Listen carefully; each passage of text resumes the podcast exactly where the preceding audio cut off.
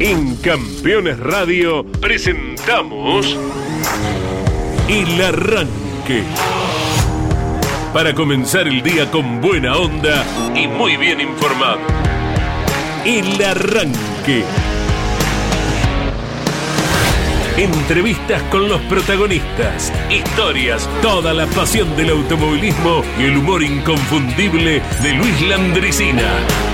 El Arranque con la conducción de Andrés Galazo y la participación de Leonardo Moreno e Iván Miori. El arranque por Campeones Radio. Todo el automovilismo en un solo lugar.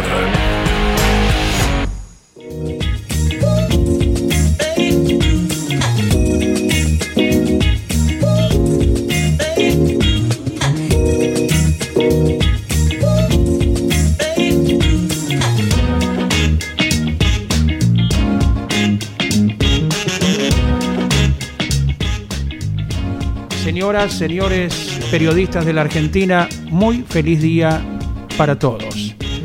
Gracias al fundador, fundador de la Gaceta de Buenos Aires, Mariano Moreno, uno de los próceres argentinos, que un 7 de junio abrió las puertas de un inigualable medio de difusión y de allí en adelante es la celebración del Día del Periodista en nuestro país. Buen día, señor Leo Moreno, ¿cómo va? ¿Cómo les va? Buen día para todos y todas. Feliz día para todos los colegas. 7 de junio de 1810, bien marcadas, me pongo de pie, Mariano Moreno, el primer periódico de la etapa de el periodo de independencia, de revolución en nuestro país durante las décadas más importantes de la historia de la soberanía nacional. La creación de la Gaceta de Buenos Aires, leo textual, fue una iniciativa de la primera junta que decretó el lanzamiento del diario por la necesidad de anunciar los actos oficiales al público, aunque también se incluían noticias del exterior. Mariano Moreno fue uno de los principales redactores de las tiradas junto a Juan José Castelli y Manuel Belgrano pavada de columnistas tenía, ¿no? Exactamente. escribe editorial, Manuel Belgrano. Poquitos días después de la Revolución de Mayo. Correcto, exacto, exactamente. Una necesidad de informar de qué se estaba haciendo. Era una época eh, de revolución, pero que no todo el país se había eh, apegado particular. El país no, el virreinato en ese momento, o lo que uno podría entender como territorio actualmente nacional, se había pegado. Había cuatro focos antirrevolucionarios, la banda oriental, que era parte también del virreinato de Río de la Plata, Córdoba, Paraguay y Bolivia no se habían apegado. Entonces había un montón de estamos hablando de 1810, ¿no? Digo, pasa lo que pasa en la Plaza de Mayo y cómo lo comunicas a Tucumán. ¿Cómo llega esa información a Tucumán? No hay WhatsApp.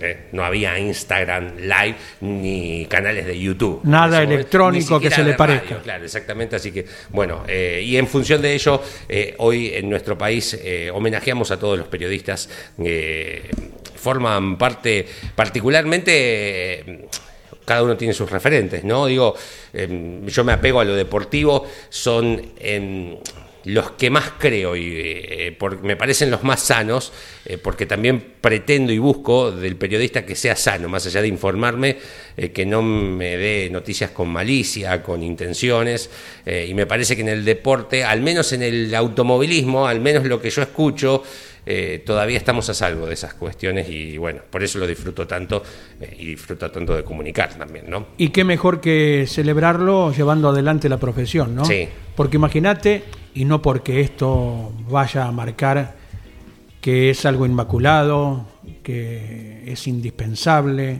o que no puede faltar, pero imagínate que un 7 de junio eh, no haya trabajo de los periodistas durante todo el día estás acéfalo de cualquier tipo de noticias. Claro.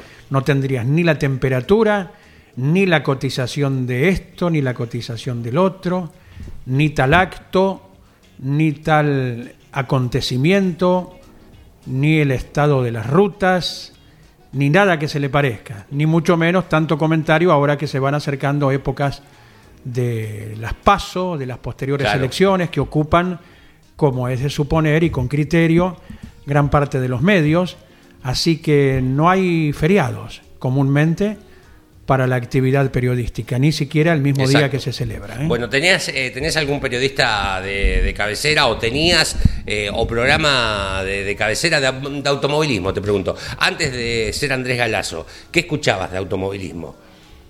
Y antes del año 57, a partir de ahí uno fue, cuando lo anotaron en el registro Claro. civil. Sí. ¿Qué escuchabas? ¿Qué escuchabas? No, no, eh, no leías la Gaceta. No, ya no estaba en ese momento. no, eh, unos poquitos días después. Eh, no, sie- siempre fiel a- al equipo que nos cobija desde hace tanto Siempre escuchaste tiempo. carburando. Eh, ca- campeones, digo. Olvidate. Sí, perfecto. Siempre escuchaste campeones. O sea que vos tenés la suerte de haber escuchado campeones y después trabajar ahí. Claro, claro.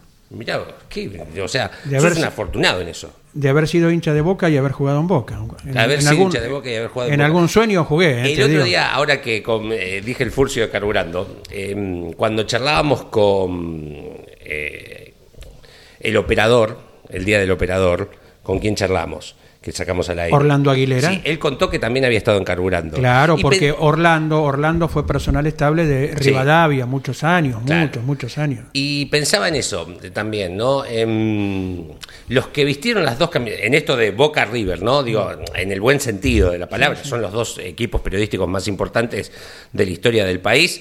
Eh, por lo menos que, que se mantienen, si uno podés agarrar, qué sé yo, coche a la vista en su momento, cuando todavía no existían, que sí el automovilismo existía, alguien los transmitía, ¿no? En, en estas cuestiones. Don Luis Sojit. Por ejemplo, ¿no? Coche a la vista, quiero decir que me parece un nombre increíble, porque particularmente además es muy descriptivo de lo que era esa época, Claro. de estar parado en la ruta y un gran premio y estar por ahí 20, me- media hora y allá ver un auto, un coche a la vista, me parece Extraordinario. extraordinario como el nombre de un equipo de Bahía, Ojo en la Ruta, Ajá. también me parece un nombre extraordinario. Del gordo de anuncio, Claro, ¿no? muy descriptivos. Sí, sí. Muy descriptivos.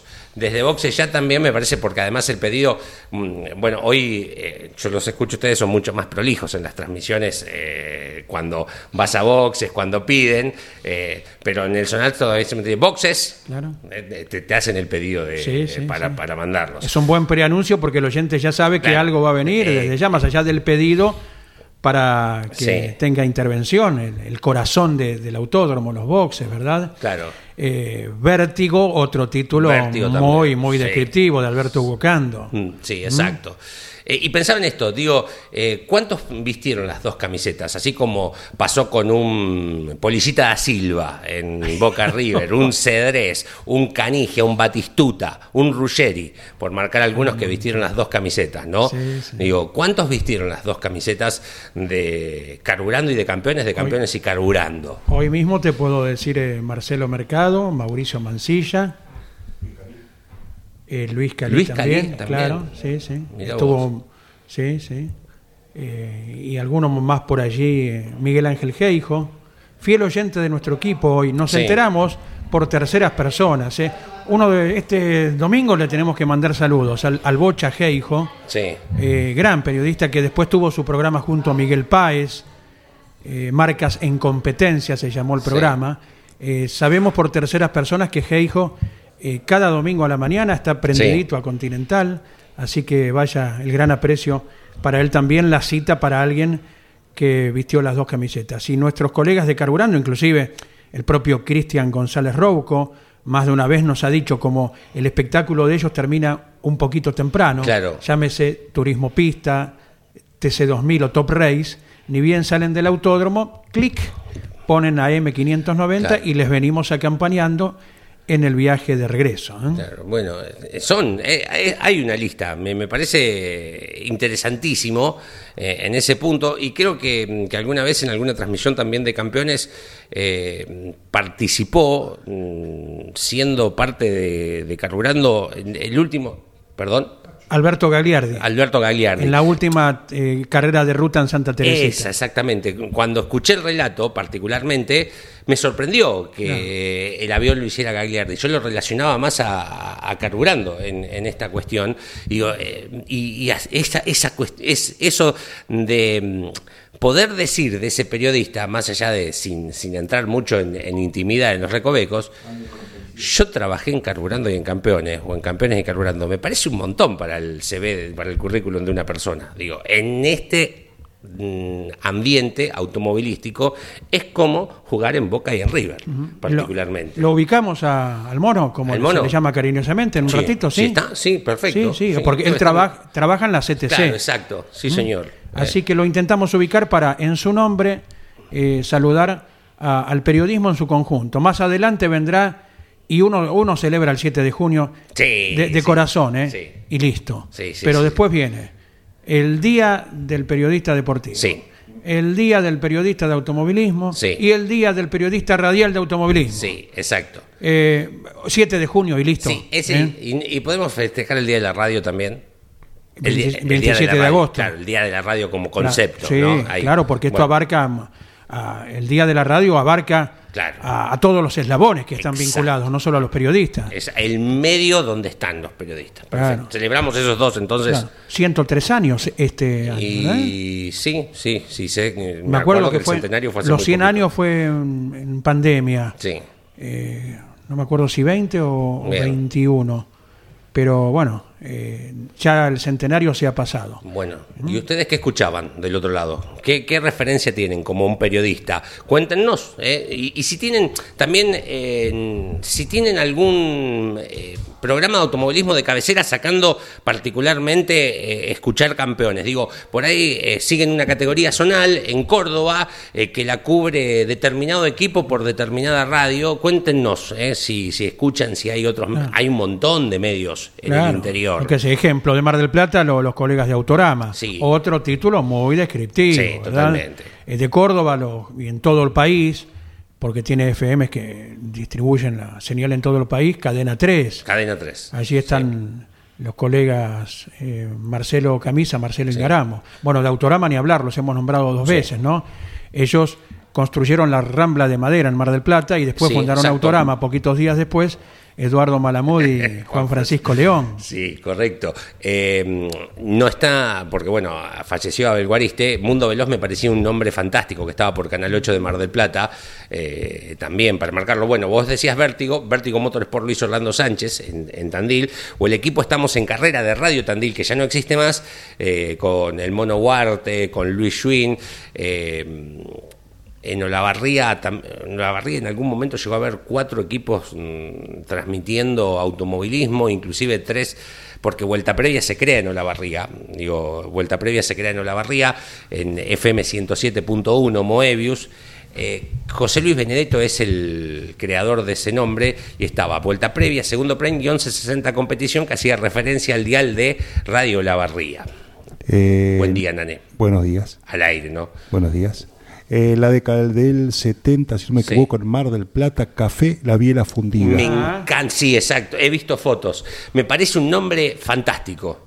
Fantástico. Y el concepto de café, de que el programa termina siendo una charla de café, me parece fantástico. Y yo acá lo haría, porque además tiene el nombre, si mañana hay que hacer una reedición en la Biela. Vamos acá a la Biela, que, además tiene ese, ese clima de automovilismo, ese clima vintage, como le gusta decir a Cocho López. eh, iría a la Biela y ahí haría un programa temático de charlas, o sea, charlas de café, ¿no? Digo, por ahí algún whiskycito, en- depende del horario del programa. ¿eh? Me, enca- me encantaba el café La Biela Fundida, el nombre, sí. Estaba en Rosario también Alberto Manera.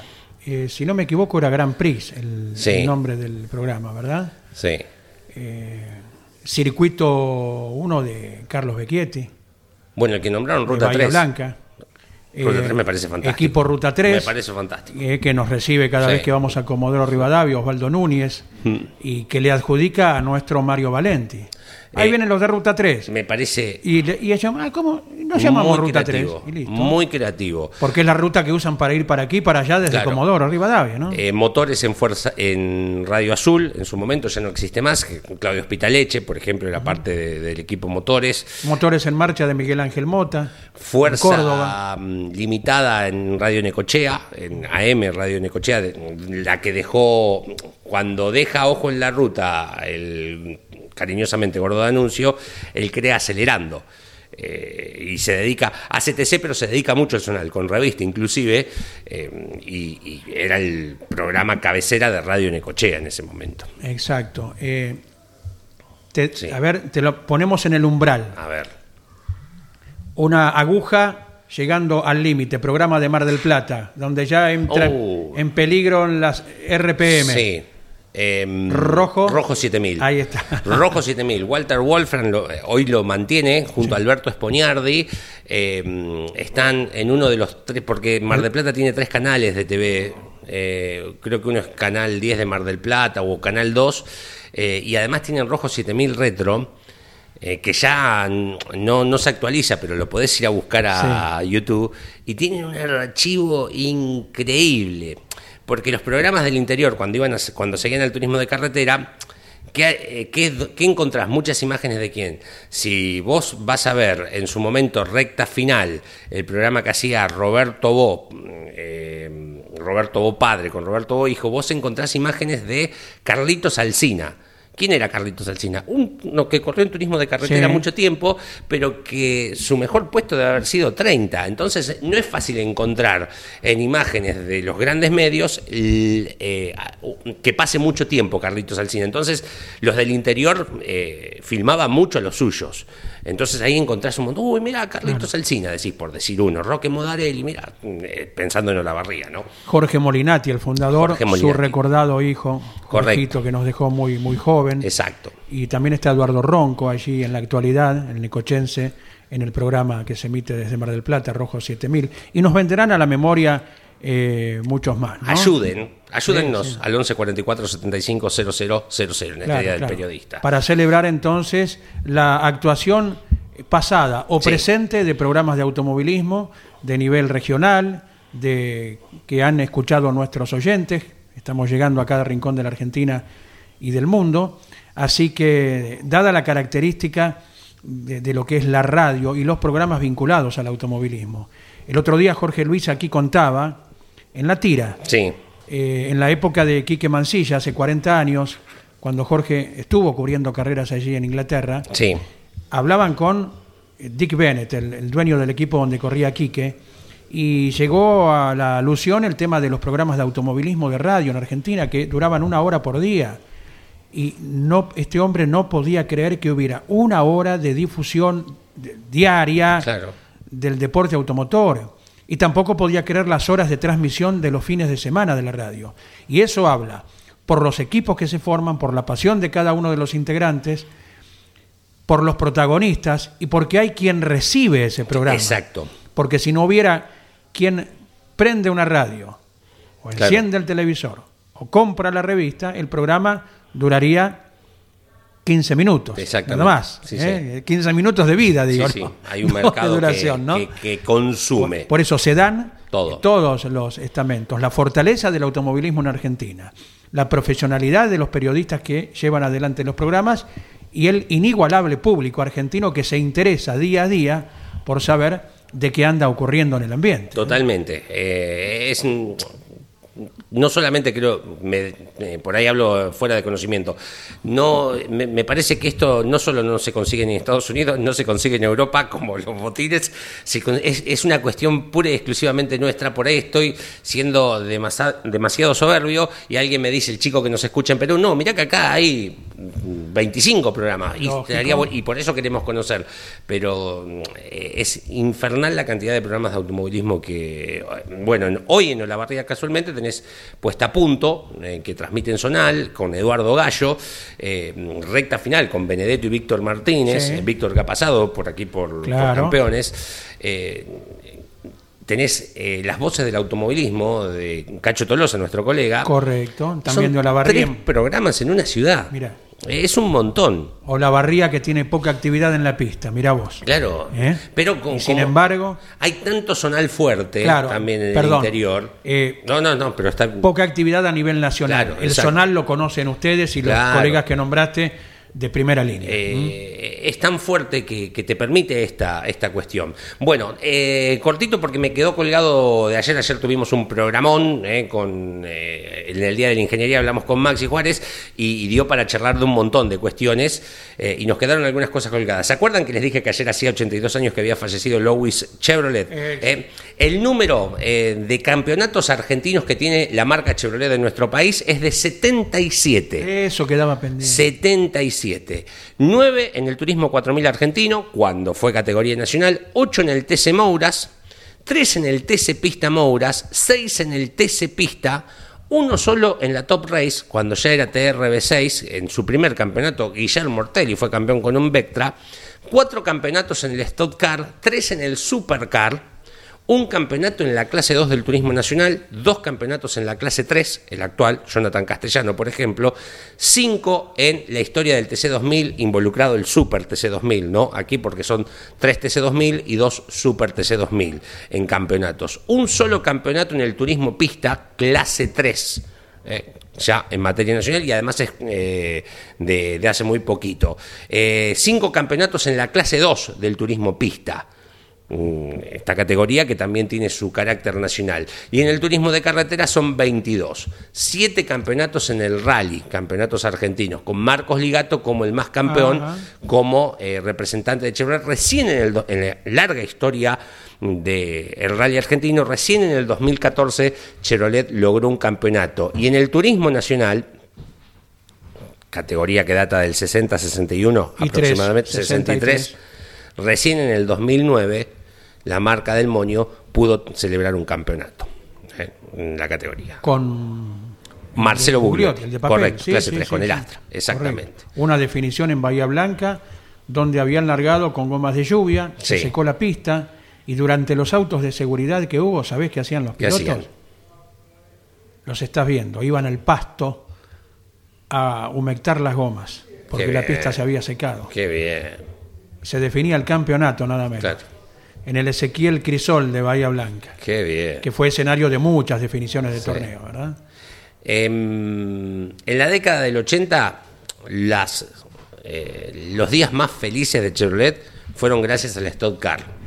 Porque en la década del 80, en el turismo de carretera, prevalecían los dos. ¿no? Tampoco es que Ford, bueno, había ganado el campeonato del 82 con Martín El Abuelo y Gaucho. iba a ganar el 89 con eh, Oscar Castellano. Y entonces en la década del 90, porque el de Espinosa fue 79-80, en la década del 80, digo, no hubo mm, alegrías para la gente de Chevrolet, tuvo que esperar hasta el 90 con Emilio Salvador Satriano, pero si mirabas el Stock Car, Roberto Nowat, el tío del chico Leo Nowat que ganó en el 4000 argentino el fin de semana, y el seudónimo Hermanos Puglia, Ajá. eran los que celebraban los eh, campeonatos. ¿Cuál fue el año más feliz en resultados para la gente de Chevrolet? Y con esto cierro, el 2014. A ver, En el 2014, en el TC Mouras, Pedro Gentile lograba la corona con Chevrolet. señor. En el TC Pista, Camilo Echevarría, que quedaba con el campeonato. En el turismo de carretera lo hacía Matías Leonardo Rossi. Al fin llegaba el torneo de Rossi, que antes y después de eso debió haber ganado otros campeonatos. Exactamente, coincido contigo. En la clase 2 del turismo pista, Horacio Évolo con un Celta se quedaba con el campeonato argentino. Y Marcos Ligato en Maxi Rally, en la división mayor del rally argentino, era campeón con el Chevrolet Agile ¿eh? en el 2014. Estamos hablando de cinco celebraciones en esa temporada, el año que más campeonatos argentinos hubo para la marca Chevrolet. Impactante los datos que traes, Leo. ¿eh? Sí. eh, Ineludible, una estadística, pero brillante. Desde aquí se le ve, eh, que, ¿viste las estrellitas que salen así del informe? Eh, porque me imagino el hincha de Chevrolet lo Sí. que debe estar disfrutando estos datos que das. Y el piloto más campeón, sin dudas, eh, sin dudas, no, va, no, no, no, sin dudas, eh, es Guillermo Ortelli. Sus siete campeonatos de turismo de carretera, más el de la Top Race, hacen a ocho coronas con la marca Chevrolet. Claro. Con la marca Chevrolet. Ahora hay alguien que tranquilamente puede superar ese número, que es Agustín Canapino, que tiene siete campeonatos, de los cuales tiene el campeonato del TC Pista con Chevrolet, los campeonatos de turismo de carretera, más los campeonatos del Super TC2000 o TC2000, eh, y tiene por delante 30 años más de automovilismo, fácil, Dios quiera, ¿eh? que sean 40. Eh, entonces, tiene la opción de convertirse en el máximo ganador en la historia de la marca Chevrolet en nuestro país. Mira si hubiera corrido con la marca Chevrolet en Top Race, Canapino. Exacto, porque todos los campeonatos son con Mercedes. Mercedes. Exactamente. Con el distintivo de Mercedes. Eh, pasa desapercibido o no, pero quiero marcar que Carlitos Arrausi le dio cuatro coronas a Chevrolet en el Turismo 4000 argentino. Eh, una- un apellido muy ligado a- al automovilismo, que, pero que por allí no tuvieron grandes, grandes, grandes resultados, siempre mirando eh, como en el ombligo del mundo con el turismo de carretera. ¿no? Representante de Luján, de los hermanos Arrausi. Exactamente. Y Marcos Ligato, con la marca del Moño, en rally, porque también es campeonato argentino, tiene cuatro coronas, nada más y nada menos, como para marcarlos también en eh, celebraciones o en alegrías que le han dado a la gente del Moño. Sí, señor. Y mira vos, eh, hiciste alusión a Agustín Canapino, los campeonatos con Chevrolet en el turismo carretera, 2010, después 17, 18, 19, ¿verdad? Sí. Ahí están los cuatro. Y el primer campeonato en el Super TC 2000, oportunamente, fue en el año 2016. Correcto, sí señor. Bueno, recordamos siempre una frase que nos dijo Agustín en Mesa de Campeones, hablando de ese tema. Como ya tenía un campeonato en TC, uno a esa altura, Sí, y varios en el Top Race, sí, dice, es el campeonato que me quita el sueño. claro. Y lo logró en el año 2016 en un premio Coronación en eh, el Oscar Cabalén de Córdoba. Eh, en estas cuestiones de querer ser campeón de todas las categorías, el otro día me ponía a pensar, ¿quién fue campeón de todas las categorías más importantes del país? Y creo, y me ayudan, si es Ernesto Besone. Tito fue campeón de Turismo de Carretera 2003, del TC 2096, Seis. de la clase 3 del Turismo Nacional 2003 también. El mismo, el mismo año del turismo carretera, sí. Fue campeón de Supercar. Fue campeón del Club Argentino de Pilotos. Fue campeón de Top Race, Tito. Es, lo, la, la- es la que me falta para saber si fue campeón de, de esta categoría. Digo, me- son cinco, no existe más el Club Argentino de Pilotos, pero en un momento fue una de las categorías más importantes Existió, del país. lógico. Con una grilla, eh, cuando vos agarrabas y mirabas, leías los nombres que había, Era una constelación. Impresionante, Sí. impresionante. Y en un momento muy fuerte del Supercar, también, que eh, me parece muy respetuoso decir que le peleaba la popularidad al turismo de carretera por toda la historia que traía el TC, pero que se habían volcado muchos pilotos, eran los mismos autos, con algunas modificaciones eh, estéticas tal vez, de, dinamía, y, que estaba muy fuerte el Supercar. Y allí Tito Besone sale campeón también de la categoría. Exactamente. Bueno, buen desafío entonces, e inclusive eh, nuestros compañeros que llevan también adelante todo tipo de estadísticas, acudimos a ellos cada vez para que nos enseñen acerca de alguna consigna o alguna duda que nos cabe en cuanto a, obtenciones, números, estadísticas, lo que sean. Si andás por Rafaela, ya estamos en 21 grados 23, la máxima para el día de hoy. Atención los que van para Rafaela a disfrutar del turismo de carretera y el TC Pista. 27 grados el viernes. Escúchame, ¿ya te vas el viernes? Vam- El viernes, bueno, 27, ¿eh? Para Bermudita, 27, remera. 14 de mínima, el sábado 16 de máxima y el domingo 13 de máxima con una mínima de 2. Así que hay que llevar absolutamente toda la ropa el fin de semana, tanto para la de calor como la de frío, los que van para Rafaela. Bueno, bueno, En preparar bien el bolsito. Pampa, 9 grados, 19 la máxima. El viernes 14, ¿por qué Marco Toay? Porque corre el turismo pista el fin de semana. 12 el sábado, 11 el domingo. Los que van para Toay La Pampa, menos 5 grados bajo cero, la mínima pronosticada para el domingo en La Pampa. Eh, así que. eh, Do- doblemente, menos 5 bajo cero. Menos cinco. Doble abrigo Doble, entonces. doble. ¿eh? Escuchen, ahora le voy a preguntar si. ¿Qué hago? Si yo tengo un Renault 12 Sí. si le saco el agua, no le saco el agua, si duerma afuera, duerma afuera. En un minuto tenemos la explicación científica del profesor Alberto Juárez en relación a, a la inquietud. Vamos con un par de mensajes, el profesor va a saber entender. Ya vamos al aula, ¿eh, profe? Ya estamos entrando. Julio de Gualeguay, ¿qué hay de cierto que el Gurí vuelve al TC solo por una o dos carreras para poder utilizar el auto? Eh, así se rumorea en Entre Ríos. ¿Vuelve el Supremo Entrerriano? No sé si estoy en lo correcto. eh, para poder darle el cambio de marca a Pernía. No, Pernía ya lo tiene el cambio de marca. Sí. Si el Gurín eh, desea correr, es absolutamente su determinación. Sí. Esta en Rafaela es la última de Pernía con Claro. el Ford. ¿eh? Eh, muy humilde opinión. A ver, Gurí, seguí con las camionetas. muy bien. Seguí con las pick-up, tranquilo, me parece a mí. No creo que tome una decisión arrebatada. Gracias, Julio, por la consulta y por Sí. indicar lo que se rumorea en la provincia. ¿eh? Buen día, mis amigos, y feliz Buen día, día. de periodista para todo el grupo Campeones. Su amigo de siempre, Claudio, el cocinero de Santa Clara. Qué grande, Un día le vamos a caer por Santa Clara, no lo va a poder Pará que creer. Es el único que de los oyentes que mandó Claro. confituras una vez a la radio. un día le caemos por allá, pero si el muchacho era en broma lo que yo le decía. Sí. Eh, no, ni hablar, ni hablar. Santa Clara, de donde que- se ve Mar del Plata allí. ¿Qué tenés que llamar a gendarmería? Una vez que yo llego allá a la Sí. puerta de una, tenés que llamar a gendarmería. Sí, a, a mí la- me dan de comer o me dan de comer. a las fuerzas del orden que salen. Eh, Pasamos a clase. Sí, señor. Profesor, buen día, Alberto Juárez. ¿Cómo estás, Andy? Feliz día. ¿Cómo va, Leo? Muy Buen día bien. a todos. Estará seguramente Claudio Nanetti, no Yes. sé quién en la producción hoy. Gino, Gino. Acosta. Ah, Gino, a que ahora le agradezco porque el otro día un olvido mío y tuvo la gentileza de alcanzarme el, el cargador de, de la notebook. ¿Qué tal? Bueno, acá estamos, gracias, desde ya. Eh, para todos, feliz día del periodista. Eh, es un buen momento. Yo digo que siempre estos festejos, día del amigo, eh, sirven para de pronto reflexionar sobre qué significan, ¿no?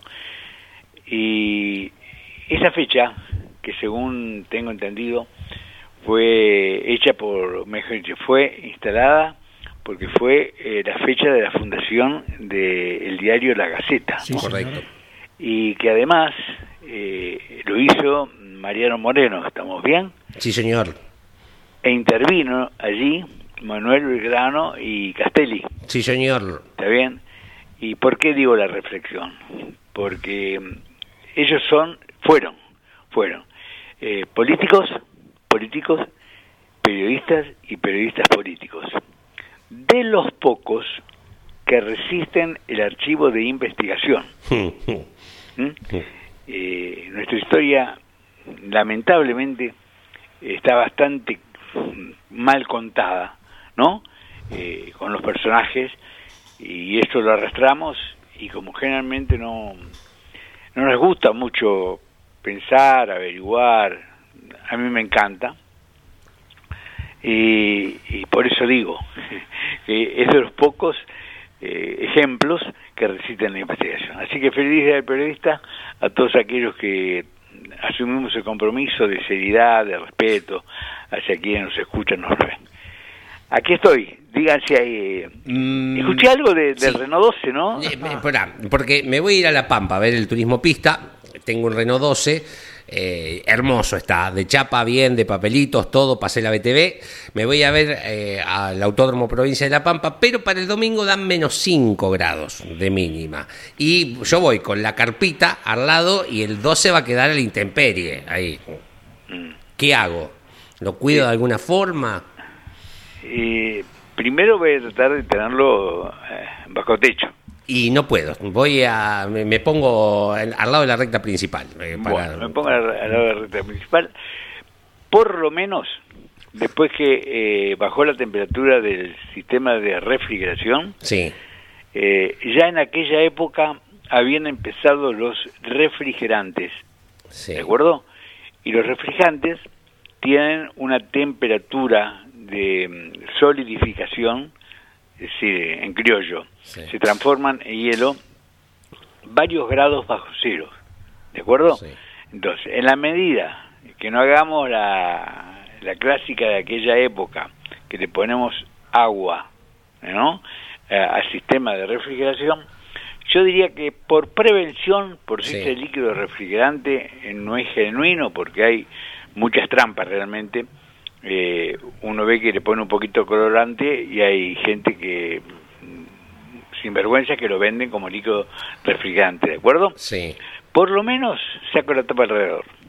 Saco la tapa del radiador. ¿Está bien? Sí.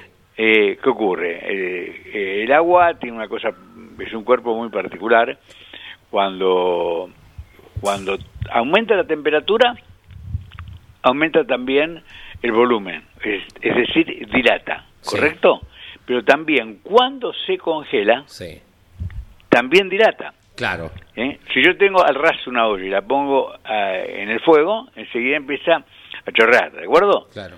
Y si yo llego a poner en el congelador, ni que hablar en el freezer, Sí. una botella de agua, al dilatar la rompe. Correcto, sí, señor. Creo que alguna vez conté de experiencia, Sí. eh, en una beca que me dieron en invierno y que me, digamos, hacíamos el service de, eh, de autos o la atención de autos, creo que fue Fiat que nos entregó eso, ¿no? Y nos llevó a Bariloche, 15 grados bajo cero. Uh, ¿Está bien? Bueno, al otro día, estamos hablando de la época que yo estudiaba, estamos hablando del año 63, 62, por ahí. ¿Está bien? Bueno, la- hubo un montón de auxilios con qué? Con radiadores eh, rotos y lo que es peor, con block de motor, oh, Casi no. ¿no? Porque, eh, digamos, aun cuando pongamos un sifón metálico, sifón de, de- de soda, ¿no? sí. eh, que digo, bueno, es acero, eh, en un freezer corre el riesgo de romperse. ¿Está bien? claro. Es prácticamente, eh, eh, digamos, a la fundición del bloque la fisuraba y te quedabas sin motor. claro. Sí, sí. Sí. ¿Está bien? Hemos contado la anécdota, la reiteramos rápidamente, de lo que le pasó a la comisión de concesionario Fiat, Alberto. Lo llevaron en el camión Mosquito al aire libre, de frente al viento. Cuando llegaron, tenían todos los bloques rajados, a una Claro. carrera al sur, no a la Patagonia. Porque iba a Exacto. poner agua. los autos, claro. claro. Ah, Eh, mirá vos. Con el refrigerante es raro, ¿eh? Vuelvo a Sí. decirte. Salvo que, bueno, porque por lo menos aguanta 5 o 6 grados eh, bajo cero. Sí. Y si digamos bajo capot, lo que sí, eh, Eduardo, no. Ojo con la batería, ¿eh? ¿Qué pasa con la batería? Y porque la, ba- la batería cuando tiene muy baja temperatura pierde notablemente rendimiento.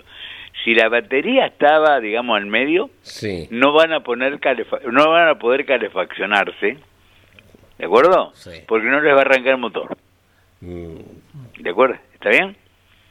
O sea, tiene que estar muy cargada para que soporte temperaturas del orden de 5, 7, 8, 8 grados sí. para tener un, un, rendimiento razonable. Pero se recupera eso. Si a mí, digo, me pasa eso, ¿no? A la mañana, cu, cu, cu, no arranca. Digo, muchachos, a los de al lado, me pegan un empujón y arranca. ¿Se recupera la batería o se muere, decís? No, no, no, no. E-, es que la batería se recupera, sí, ah, no bien. hay ninguna duda. No, no, la batería se recupera. Y es más, eh, si uno va de lejos, si uno va de lejos a, a La Pampa ese día, Sí. seguramente la batería va a estar a pleno, porque, Sí. porque en la ruta eh, la carga es, eh, es normal, es súper. ¿no? Claro. Eh, incluso si el regulador estuviese mal, la estropea la sobrecarga, ¿no? Pero claro. estando bien regulado y más, no, no, porque uno va a llegar con la, con la batería cargada al máximo. Hubo historias, Alberto, de baterías de handy, de transmisión Sí. radial, que fueron en la bodega del avión Sí, y llegaron descargadas. Sí, Por la sí, bueno, pero después la retoma. vos. Mirá vos. Sí, sí, sí, puede retomar. Eh, a ver, yo no hice el servicio militar, ¿no? Me salvé por pie plano. Pero la gente ¿De que estaba grado? en Cobunco, San Martín y demás, a los soldados, los Sí. mandaban a vaciar eh, los sistemas de refrigeración de los camiones Claro. que dormían afuera y a la mañana siguiente había que ponerle. Es una cosa realmente contraproducente porque porque eh, los que vivimos en el campo sabemos que cuando al agua, cuando el agua lo llevamos a una temperatura de ebullición, de ebullición tiene precipitación de sales, que lo llamamos sarro, ¿no? Sí. O sea, yo recuerdo en casa se tapaba prácticamente la, el pico de la pava. ¿de Correcto. acuerdo? Sí. Hay que poner una bolita, profe. ¿Eh? Hay que poner una bolita dentro de la pava. Sí, sí, bueno, pero eh, imagínense uno si le llega a sacar el agua todos los días y le pone agua todos los días a un blog, claro. la capacidad de los de las cámaras de enfriamiento va a disminuir porque el sarro va a ser total, Te entiendo. ¿de Sí. acuerdo? Y ahí tenemos problemas serios de motor. Bien, Exacto. entendí. Me gustó. Se viene el fresquete y entonces hay que tener en cuenta todo lo que nos enseña día a día Alberto. ¿eh? Yo tenía, mm, eh, em, soy autorreferencial porque aprovecho, porque si no esto lo tengo que pagar en los consejos, Ah. lo tengo que pagar en otro lugar, aprovecho. Eh, tuve mucho miedo, me quedé hace no muy poco mm, tiempo con la batería. La batería marcaba que estaba cargada, las, viste que ahora vienen las baterías, te dicen mm, cómo están, si están bien, luz verde, plena luz verde y de golpe, a la altura de las flores, cuando paré eh, para- en una estación de servicio no arrancó más y se murió, tuve que comprar otra. Y siempre tuve mucho miedo porque vos recomendaste cómo probar eh, si la batería anda bien, que me gustaría que lo recuerdes, esto de eh, poner en marcha y tocar la bocina a la vez, y siempre Claro. tuve mucho miedo porque digo, y si y me quedo acá, me quedo en la calle, y si realmente no anda, le consumo toda la batería y ¿qué, qué hago? Eh, las baterías eh, normales, comerciales, hay otras que las placas se hacen macizas, Sí, tardan mucho tiempo en cargarse, hoy financieramente es una cosa difícil. Las placas tienen en sí un chasis, podríamos decir, de antimonio, ¿correcto? Y contienen, si son las de tipo plomo ácido, no hablemos de litio porque sería otra cosa completamente distinta que solamente en vehículos de muy alta gama, por los costos, puede llegar a utilizarse, se hacen con plomo y peróxido de plomo, que es plomo dos veces oxidado. Eh, los mecánicos lo van a tener presente fácil. Es el minio. El minio es una pasta que se usa para controlar, digamos, apoyos eh, de tapa de cilindros, apoyos de válvula y demás. Bueno, eso es, ese polvo es peróxido de plomo. Bueno, ese peróxido de plomo, eh, con respecto al plomo puro, tiene una diferencia de 2,2 volt, ¿no? Después conectado en serie llegás a 6, a 12, a 18, a 24, a lo que quieras. Pero está hecho prensado sobre ese chasis eh, de antimonio, ¿de acuerdo? Sí. Como los metales no dilatan todos igual, y como al arranque o al haber un cortocircuito o al usar la luz alta con el vehículo parado o tener un equipo de aire muy importante, la batería experimenta una descarga anormal, diríamos, ¿de acuerdo? Una descarga intensa. Sí. Esa descarga intensa siempre provoca temperatura. Fíjate acá.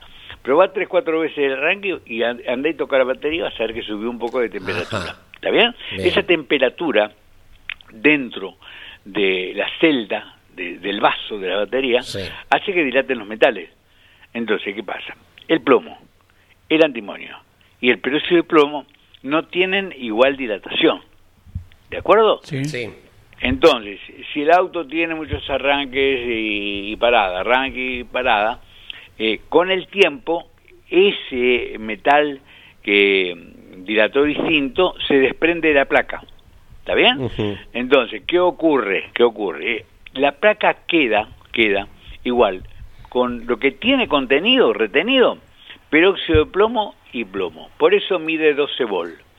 Pero una, una placa de 75 amperes a lo mejor está rendiendo como 30. ¿Por qué? Porque esa cantidad de corriente la da la cantidad de materia activa de las placas. Entonces, en esa dilatación que se fue cayendo, me- no sé si alcanzo a explicarme, sí, sí, sí. en esa, es decir, la placa queda con la mitad. Si queda con la mitad de material, una placa de 60 amperes va a tener 30 amperes, ¿de acuerdo?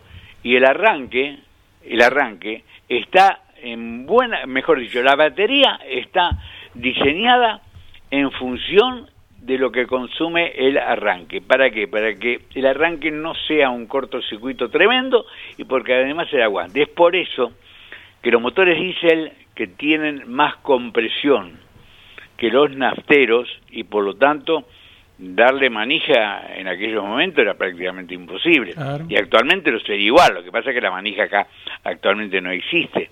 Como en el motor diésel, para arrancarlo, es mucha mayor la fuerza que hay que realizar, esa fuerza se obtiene de la energía eléctrica, ¿te das cuenta? Sí. Entonces, si la fuente de energía eléctrica no tiene la cantidad como para alimentarlo, empieza a girar lentamente o directamente a no girar. Es por eso que te pasó realmente, ¿te das cuenta? Sí. Vos venías, eh, digamos, con saliste con 12 volt y llegaste con 12 volt. Sí, Pero ya la batería estaba en el periodo de vida útil final. sí.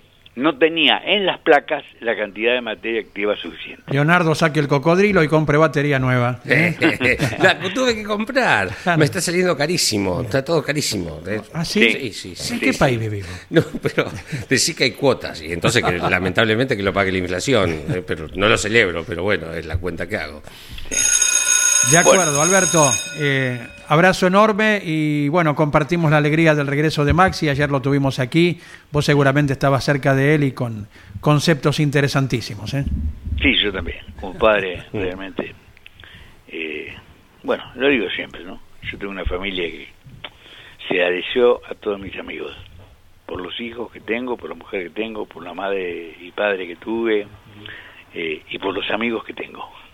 Qué grande. Abrazo, profesor, hasta cada momento y te Enorme disfrutaremos con Jorge Luis y todo el equipo, ni más ni menos que Rafaela Turismo Carretera el domingo, ni hablar. Desde el sábado. Abrazo grande. Van a Abrazo. tener que carburar, ¿eh? porque lo que escuchaba Edu recién, que las temperaturas van a ser más Sí. bajas, notablemente. Sí. Ahí no hay corrección automática como en la inyección, son carburadores, ¿de acuerdo? Son carburadores, y los carburadores necesitan adaptar en función de la cantidad de oxígeno, que es mayor cuando el aire tiene baja temperatura, baja humedad y alta presión, que es más o menos la condición climática que se puede llegar a dar allí, ¿Qué- qué tienen necesidad de más combustible. Si una mezcla es pobre y se rompen los pitones. Y lo hemos visto, Andy, vos tenés buena memoria, más de una vez en ese circuito. Y si bien la gente de General Motors eh, va envalentonada porque va a tener más potencia de un auto ya competitivo, ojo, eh, estrenan un carburador de 38 milímetros, milímetros de difusor, que ya lo hicieron algunos Sí. a escondidas en términos de ribondo, Epa. ¿no? Pero cuando aumentamos los diámetros de los carburadores, eh, ya la carburación tiene un setup, diría, ¿eh? un, un- un sistema de o un paralelo de, de chicleres, como le dicen los pasos calibrados, que tendrán que trabajar duramente. Esperemos que sea así, ¿eh? porque hoy un motor de TC cuesta mucha plata, escasea y bajo una mezcla pobre se rompe. Abrazo enorme. Abrazo, Chao, profe. Alberto Juárez. Eh, 11 44 75 00 00. Seguimos leyendo mensajes. ¿eh? A ver, eh, les deseo un feliz día. Eh, nos dice nuestro colega Daniel Reguerena desde Balcarce, a todos los integrantes del arranque. Eh, un aporte, te puedo mencionar el programa Seguimos Acelerando del queridísimo Emilio Edgardo Villarruel. Eh, claro, Emilio mm, tomó la posta del programa Acelerando del Gordo Anuncio porque era parte de aquel equipo, Emilio que ya falleció lamentablemente, y luego mm, siguió con en lugar de que sea acelerando, seguimos acelerando, ¿no? En esta cuestión. Eh, feliz día para todos y gracias por acompañarme por tantos años. Tengo 55 y desde los 12 o 15 eh, que no he vivido un domingo sin campeones. Incluso me gusta más los domingos que no hay carreras porque están más distendidos y salen interesantes charlas y ni hablar si está caído al aire. Un abrazo nos dice Luis de Pilar, bombero voluntario de Tortuguitas. Buen día. Buen eh, día. comento que muy de chico con mi padre escuchábamos a Eduardo Emilio D'Agostino y Luis Elías Ojiti, esperaba la revista Coche a la Vista, que salía mensualmente, y en la casa de un amigo leía Rugir de Motores. Abrazo. Ay. Nos envía Raúl Gatelet, nuestro colega desde la ciudad de Arrecifes. ¿eh? No sé a qué Rugir de Motores se refiere, pero yo en Olavarría trabajé en la revista Rugir de Motores de Carlos Prestipino. Eh, hola campeones, ojo en la ruta de LU2 Radio Bahía Blanca, lo transmitía Osvaldo J. Ochoa. Actualmente están a las chapas en carrera. Eh, no sé si todavía está derrapando, buen nombre derrapando, era que era de Speedway, y claro, Speedway Miller. Eh, otro nombre atinado es eh, A Todo Motor de Rubén Daray. Saludos, nos dice Germán desde Bahía Blanca, que también recuerda motores a pleno de Treleu. Buen día, Autorama, Punta y Taco, Buen de General día. Madariaga, este, eh, con Juan Ramón Cabanillas. Sí, exacto. ¿eh? Los fines de semana del Rally Argentino, Ruedas y Motores, y el Rally Marisierras por FM Tiempo Rojas, con la conducción de Oscar Cardini, Rojas en el noroeste de la provincia de Buenos Correcto. Aires. ¿eh? Oscar y su hijo, eh, apasionados por el rally, ¿eh? desde ya vaya el abrazo para ellos dos. Lo sumo por tele a Rojo 7000, motores Claro. al Rojo Chivilcoy y obviamente Vértigo de Tandil. No me quería olvidar algo de Rojo 7000. En su Sí. momento tenían muchas cámaras, arriba, abajo, Sí. en todos lados. Todavía no había drones, ¿no? Y en un momento llegó llegó la morsa para que Rojo 7000 no Sí, sí. tuviera tanta cámara. Y bueno, claro, lo que Y- hicieron con todos los programas del interior. Y llegaron eh, la prohibición de emitir imágenes de pista, Claro. solamente de la calle de boxes para adentro se podía filmar, Claro. digamos, de ese modo. Esto de hace Sí. un par de décadas, Sí. eh, más o menos. Eh, feliz Día del vuelve. Periodista. Yo siempre de pibe escuché campeones, eh, pero en otro horario también, por ejemplo, Vértigo. El eslogan decía, este programa también es musical y si se entiende por música el arte de combinar los sonidos. Y te clavaba el audio del Cosworth de Mansell en el CART. Hoy indicar, ¿eh? Genio el negro Cando. Juan José me gusta. de Caseros. Voy ¿eh? con el que sigue yo. Buen día y feliz día del periodista para todo el equipo de campeones. Me crié escuchando y viendo campeones y carburando, motores en marcha, que recordó recién Andy, eh, y un programa que tenía el gran Héctor Acosta en Radio Universidad de Córdoba.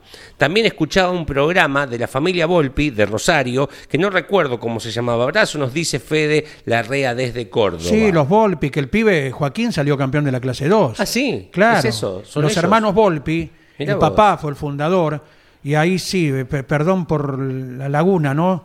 Pero ya vamos a sacar el nombre. Sí, sí, Joaquín Volpi fue el mejor de todos ellos. ¿eh? Mirá. Bueno, fue campeón Piloto- de la clase 2 del TN con un eh, Ford Fiesta. Piloto periodista. Entonces. No, el pibe no fue Ah, no periodista. fue periodista. Padre, tío y abuelo. Ah, perfecto. Sí, sí, Bien. sí. Correcto. Después se levantaron el pie todos, ¿eh? Sí. A nivel periodístico y el pibe Joaquín Volpi a nivel eh, piloto también. Auto Show de Miguel Ángel Labone, planillando, ruedas. Ruedas era eh, de Tornelo Testa, Carbia y Miranda. Sí. En Radio Excelsior los domingos a la noche, principios de la década del 80.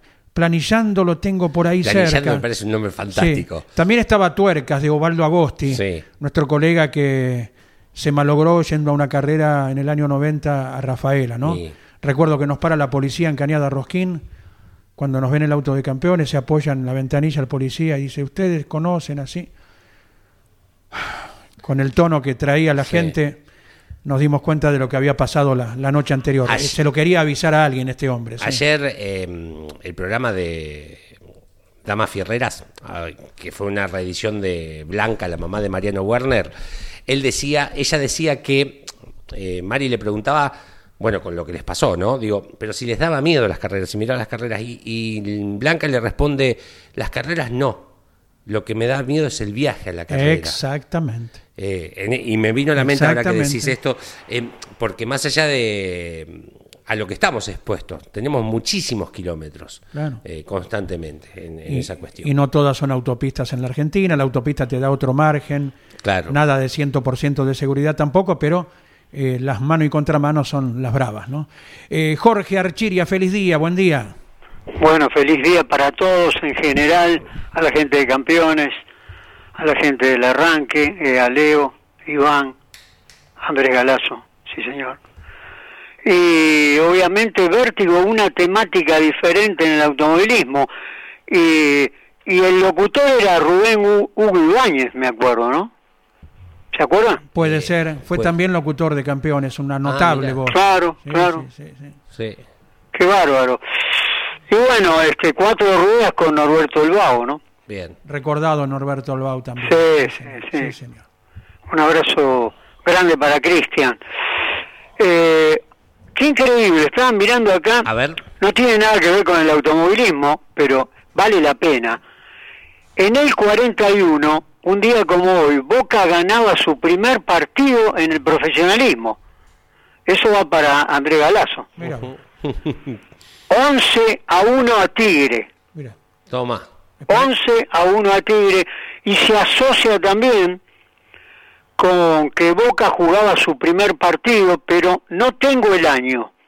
Eso lo tengo que averiguar. Pero un día como hoy también Boca jugaba su primer partido. ¿eh? Así que bueno, para los hinchas de Boca. Bien, me gusta. Adelante el avión de Archiria, vamos. Bueno, vamos, largamos con Pablo Gule, año 54, circuito La Tablada y en Córdoba 101 de promedio, circuito trabado, ahí estaba ganando este hombre que también corrió en lo internacional, en las temporadas internacionales con una Maserati, eh, tiene 12 victorias en el turismo de carretera, ¿eh? un piloto muy Sí, señor. importante, Sí, señor. con su coupé Chevrolet, ahí estaba Sí. Ganando en la tablada en Córdoba. pasamos al año 64 y bueno, lo consagratorio de Juan Manuel Bordeu, ¿no? Porque el año anterior había arrancado en el turismo de carretera Sí. con la Coloradita. El 3 de marzo. Y exactamente acá ganaba el cuarto premio Ciudad de Bahía Blanca. Ahí se estaba llevando la victoria 191 de promedio con la mecánica de Toto Fangio. Claro. Sánchez estaba ahí también Huguito. acompañándolo. Y bueno, ahí estaba ganando Maneco, que sería campeón en 1966. Seguimos con el turismo de carretera Sí. apasionante, César Horacio Malnati, vigésima primera vuelta de Santa Fe, ahí está Luchón, tipo sensacional, eh, ganando a 185 de promedio, en este caso con el Torino, ¿eh? Ah, bien. tiene seis victorias, cuatro con Torino, esta con Chevrolet que es la única, y bueno, la, la victoria con, eh, obviamente con Dodge, ¿eh? tiene seis victorias en su historial, fue subcampeón de la Fórmula A en este año, en el año 70, así que lo recordamos y lo homenajeamos en el recuerdo Muy bien. a César Horacio Malnati. También A ver. seguimos con el turismo de carretera, Sí. nos vamos a Rafaela, que ahora Sí, sí. se viene Rafaela, ¿no? Eh, y ahí estaba ganando el recordado Roberto Moura. Sí, señor. Impresionante, hinchas por todos lados, Roberto. ¿Qué año? Se lo recuerda permanentemente, ¿no? ¿De qué Impresionante, con la Chevy. Ahí estaba ganando el Autódromo de Rafaela a 181 de promedio en ese año 1987. 50 victorias de Roberto. Pasamos al 98. Omar Martínez, Sí. que tiene actualidad, es increíble, ¿no? Sí. 25 años de diferencia eh, en este recuerdo. En el Autódromo del 9 de julio, ahí estaba ganando a 153 de promedio, con mucha autoridad, Omar Martínez con el Ford Falcon, eh, llevando a la victoria al Ford Falcon. Increíble, ¿no? Bien, me gustan, me gustan las dos. Eh, una más, ¿te queda en el baúl? Quedan varias, Bueno. pero te voy, a, dar- te, te voy a dar dos de Fórmula 1. Bueno, dos de Fórmula 1, negociamos así. Pedro Rodríguez, ¿te suena? Sí, Dos señor. victorias en su historial, esta es la última. Y una de las últimas, la anteúltima victoria de BRM, marca emblemática inglesa, ahí estaba ganando en Bélgica, en Spa, donde hay que manejar, ahí estaba el recordado Pedro Rodríguez. ¿Qué Sí, año? Años 70, cuando salió campeón Ring eh, post-mortem, ¿eh? Perfecto. Ese año 70. Bien. Y la última, año 98, el querido Schumacher, Ajá. pilotazos si los hay, el Gran Premio de Canadá en Montreal, Sí. se llevaba la victoria con la Ferrari, ¿eh? 98. Siempre lo recordamos a, a Schumacher, ¿eh? Tiene números impresionantes y, que- y bueno, año 98 se llevaba la victoria en Canadá. Esta es la Sí. última. Perfecto, Dirijillo. Nos reencontramos mañana, Jorgito. Abrazo grande, será hasta mañana. Jorge Architi haciéndonos volar en el tiempo como todos los santos días. 11 44 75 0000. Buenos días, amigos arranqueros. Buenos días. Hoy simplemente saludarlos, felicitarlos y agradecerles la compañía tan importante que me y nos dan a todos cada mañana. Siempre da gusto compartir un mensaje, comentar o agregar algunos datos. Abrazo grandes, campeones. Desde Trenel nos escribe Adrián. Bien, bien. Nos agrega algo Horacio desde Lomas de Zamora, champán o suero. eh, De Alejo Iriar. Creo que estaba Carlos Saavedra también en Así el se programa. llama el programa. Sí. Me fascina. Mira. Porque, o sea, yo encaro esta curva. O sea, la carrera de hoy. O tomo champán o suero en el hospital. Es fascinante. Sí, mu- muy descriptivo. Descriptiva, claro, Eh, sí. Autos y Locos con Mauro Mendoza. Mirá vos. Hoy integrante de Vuelta Previa, Sí. ¿no? Eh, curvas con Egidio Frangela, nuestro recordado compañero. Sí. ¿Mm? Y vos también, ¿no? Curvas. Sí. Claro. Ahí está. Ah, está bien, es el mismo programa. Lógico, Perdón, sí, bien, sí, sí, bien. sí. Bien. Bien, a ver, a ver, a ver, a ver. a ver. Ese. Or- ordename, este, ordename este, vos. Este que tenías al de abajo. Ordename, Ese ordename, mismo, Leo, Ese, sí. ese. Buen día, equipo. Feliz día para todos. Y si pueden, saluden al profe de mi parte, dice Leo Cafarati de Winca Renancó. Ya se lo trasladamos al saludo. Eh, con el que termina en 594. Ah, no, ese también, ese también, dale. Sí, buenos días mis amigos y feliz día del periodista para todo el grupo campeones, su amigo siempre. Ah, le agrega Claudio el cocinero, mis amigos los estoy esperando, ojalá terminen rápido los arreglos del Autódromo Balcarce o hagan por fin el callejero en Mar del Plata, claro, para vernos, ¿no? Exactamente. Exacto, bueno. También recuerdo motores a pleno de Treleu, nos Sí. dice. Eh, ojo en la ruta LU2 Bahía Blanca, Ese lo transmitía Osvaldo Ochoa, ¿ya lo leíste? Germán de Bahía, pero le agregó este, esto que acabas de aportar recién. Correcto, vos poneme orden, Sí, eh, poneme vamos, orden, Leo, que estás bien. más ordenado. Feliz día, casi no llego hoy de chico.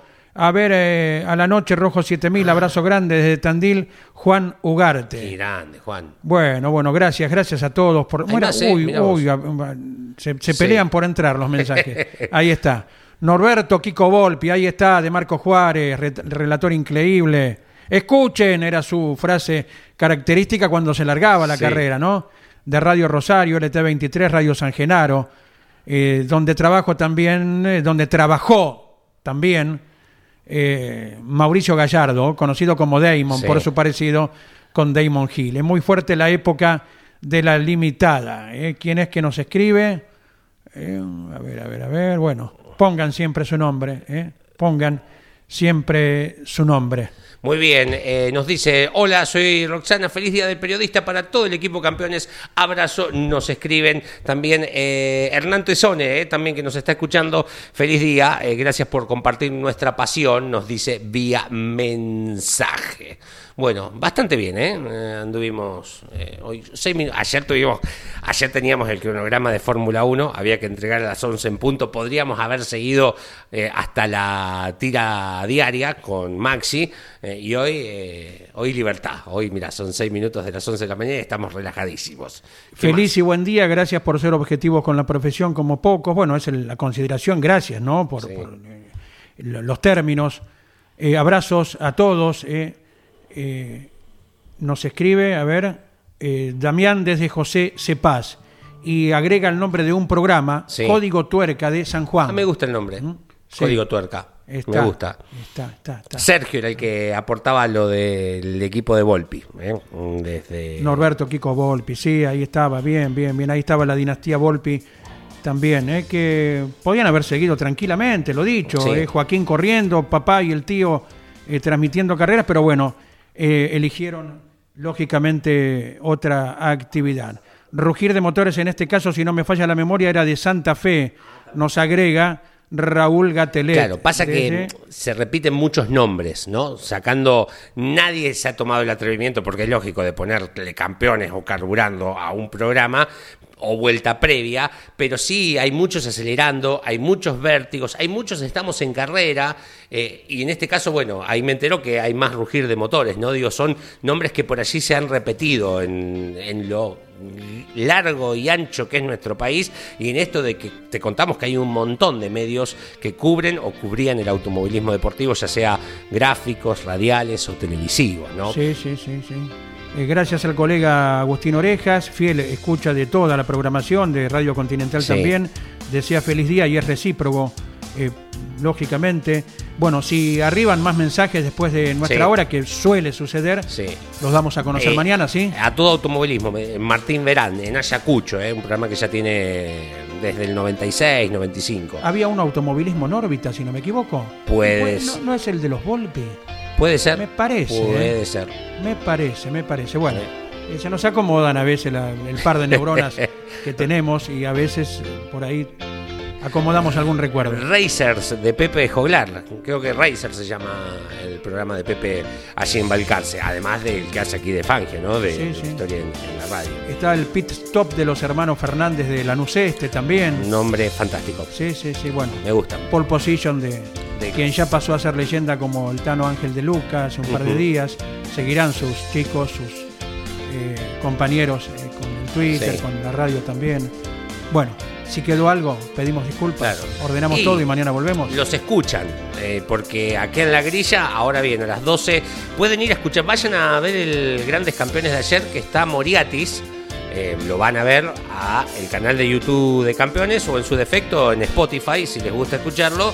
está picante, se, se picantearon los chicos, eh, más allá de hablar de actualidad, eh, es una primera parte de lo que seguramente serán al menos eh, otra parte más de Manuel Moriatis acompañando a los grandes campeones, pueden ir. Pero aquí en la continuidad de la radio llegará al mediodía la tira diaria eh, con Carlos Alberto Leniani. Pegadito llegará Osvaldo Tarafa con Turismo de Carretera, otro nombre también importante. mm, y a las 2 de la tarde, Motor Informativo Zonal. Y a las 3 de la tarde, Turismo Nacional. Turismo Nacional. Después más adelante viene Mundo Sport. Mundo Sport, eh, con correcto. César Santomauro. Eh, hoy creo que está el programa de Rally Bonaerense, eh, mm, que lamentablemente claro. sufrieron la pérdida de un piloto el fin de semana, Regalía, falleció de un infarto en el rally que se llevó a cabo el fin de semana. Vayan nuestras condolencias para amigos, familiares. Eh, otro más, ya habíamos tenido un caso en el rally. eh. Sí, sí. Hay que poner un poquito la lupa en las licencias médicas, las del interior, las de los zonales. Eh, y después llegará vuelta previa aquí en la continuidad. de la Y después velocísimo del inolvidable Qué Ricardo Palero con Mariela, que sigue la dinastía a las 20. Qué buen Gracias. nombre, eh. Abrazo a todos. Campeones Radio presentó El Arranque. Entrevistas con los protagonistas, historias, toda la pasión del automovilismo y el humor inconfundible de Luis Landricina. El Arranque. Con la conducción de Andrés Galazo y la participación de Leonardo Moreno e Iván Miori. El Arranque por Campeones Radio. Todo el automovilismo en un solo lugar. Campeones Radio. Una radio 100% automovilismo.